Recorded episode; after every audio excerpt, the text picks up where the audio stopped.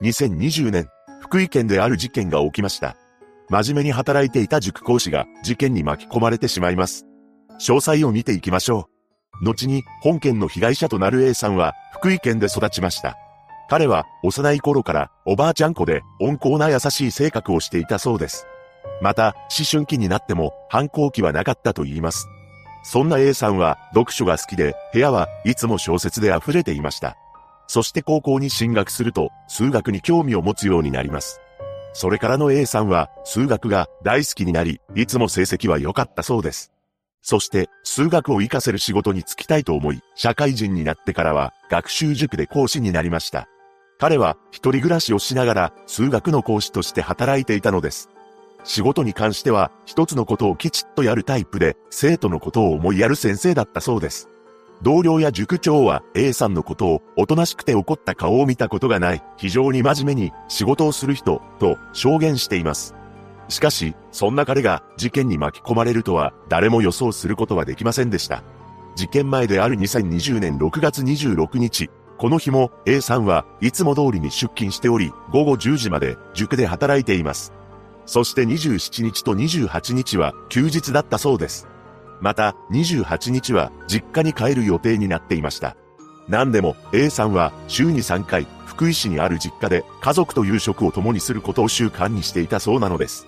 真面目で律儀な性格の彼はいつも同じ時間に顔を出していたと言います。しかし、6月28日の夜、約束の時間を過ぎても彼が実家に姿を見せることはなかったのです。また、遅れる時は必ず連絡をしてきていたのですが、この日に限ってその連絡もありませんでした。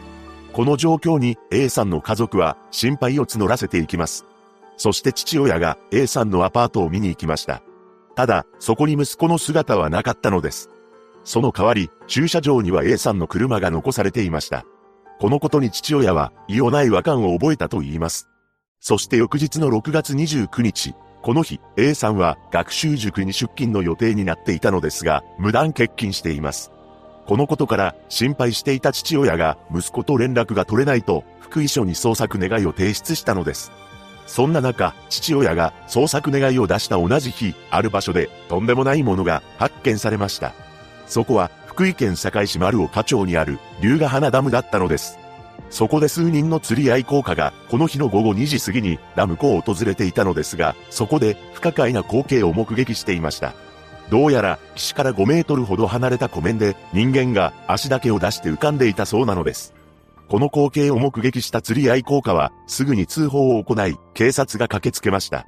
そしてダムの湖面に浮かんでいた人間はすでに冷たくなっていたばかりか、胸や背中などに刃物のようなもので攻撃を受けた痕跡が複数確認されたのです。これは翌日の朝刊に乗り A さんの父親も新聞で知ったそうです。この時に父親はまさかと思ったそうなのですが、身体的な特徴が違っていたため、息子の A さんだとは思わなかったと言います。しかし、その日の昼に警察から連絡がありました。そして父親が警察署で冷たくなった A さんと対面しています。ただ、自分の子供とは認識できないほどに変わり果てていたそうです。福井県警は堺署に捜査本部を設置し、捜査を開始しています。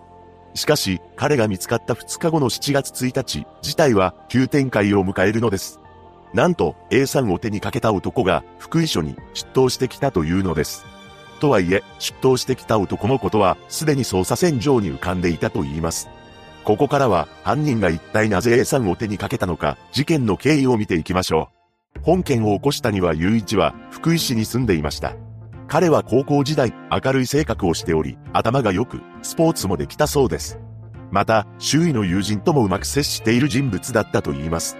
しかし、大学時代に、あるものに目覚めてしまいました。というのも、庭はギャンブルにのめり込んでいったというのです。彼はその沼にどんどんハマっていき、社会人になった頃には消費者金融などから借金をするのが当たり前になっていたと言います。そんな中、庭は一つの職場で働き始めました。その職場というのが A さんと同じ学習塾だったのです。また、妻となる女性と出会い、子宝にも恵まれています。しかし、家族には借金していることを隠しつつ、賭け麻雀などにのめり込んでいきました。彼は自らの性格を焦ると正常な思考ができなくなると自覚しており、ギャンブルでもそれは同じだったようです。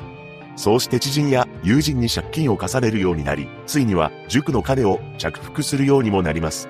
そしてある日、庭は一人の男性からお金を借りることにしました。その男性というのが A さんであり、貸してくれそうということで声をかけたのです。ただ、普通に声をかけても、お金を貸してもらえるとは思っていなかった庭は、虚偽の投資話を持ちかけていました。その話を信じてしまった A さんは、事件の十数年前から庭にお金を貸すようになります。その金額は毎年積み上がっていき、もはや返せる額ではなくなっていったのです。驚くべきことに、庭が A さんから借りた金額は合計約1160万円にまで上っていたというのです。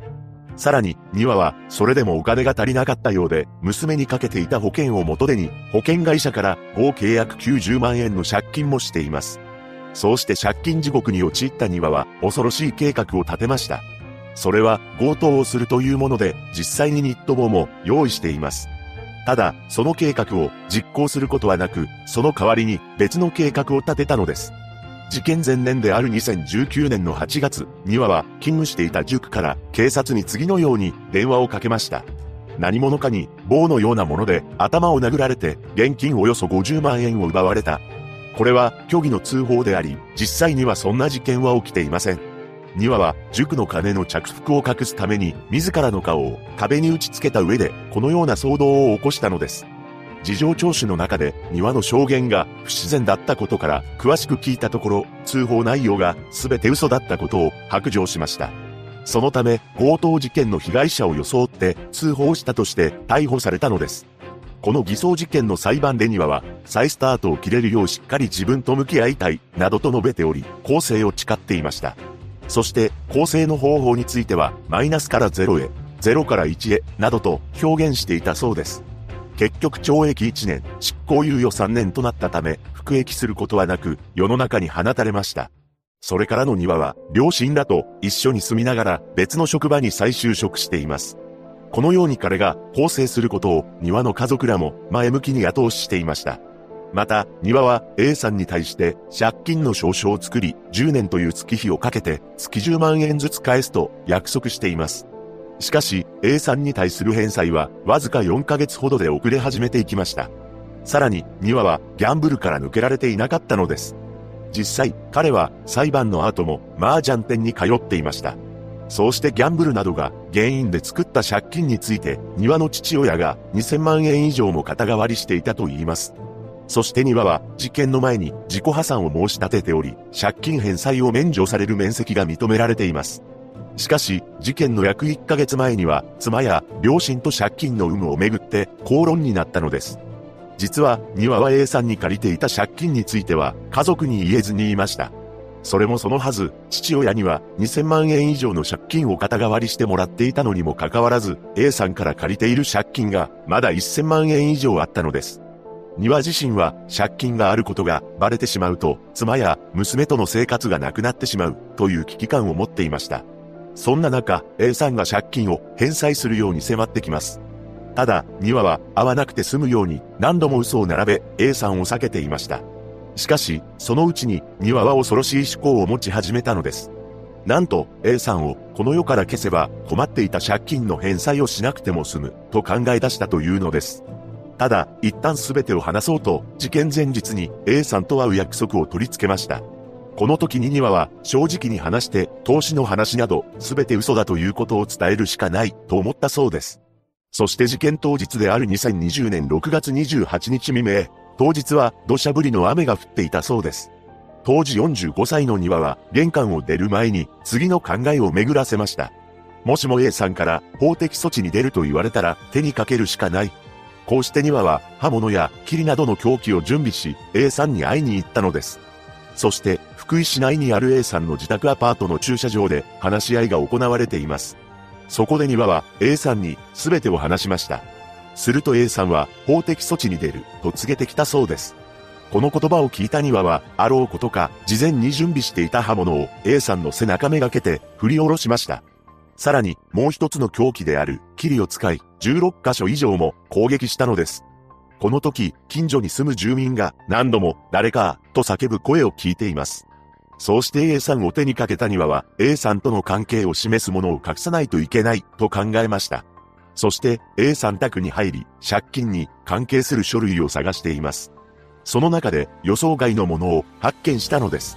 なんと300万円を超える現金が保管してあったそうなのです。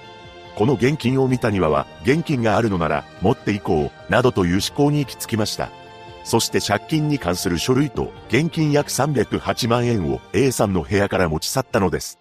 その後、一旦福井市内の山の中に A さんのことを隠しています。そして翌日の6月29日に A さんのことをスーツケースに詰めて運び出しました。庭が向かったのは福井県坂井市の龍ヶ花ダムだったのです。そして午前3時頃、スーツケースごとダムこの橋から捨ててしまいました。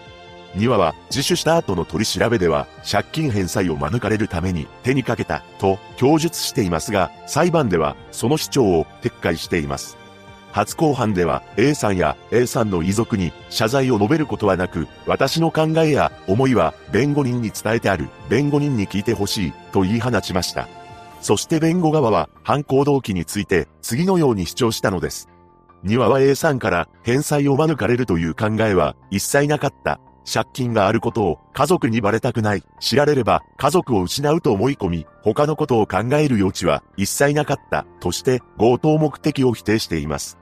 捜査段階での取り調べと供述を変えた理由について庭は嘘になるが借金の返済を免れるとかあり得そうな話をした。金銭を目的にしないと警察に本当の動機を言っても信じてもらえないと思い使い分けていたなどと弁明しました。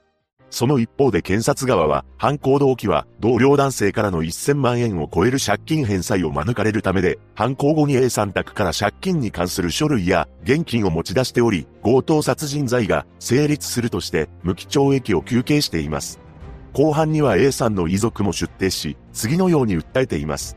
とにかく生きて普通の人生を送って欲しかった。次々と刺してなんでこんなにするんだと思った。息子は心の中で親を呼んでいたと思う。一番重い刑を願います。二度とこの世に出てきてほしくない。それ以上言葉にならない。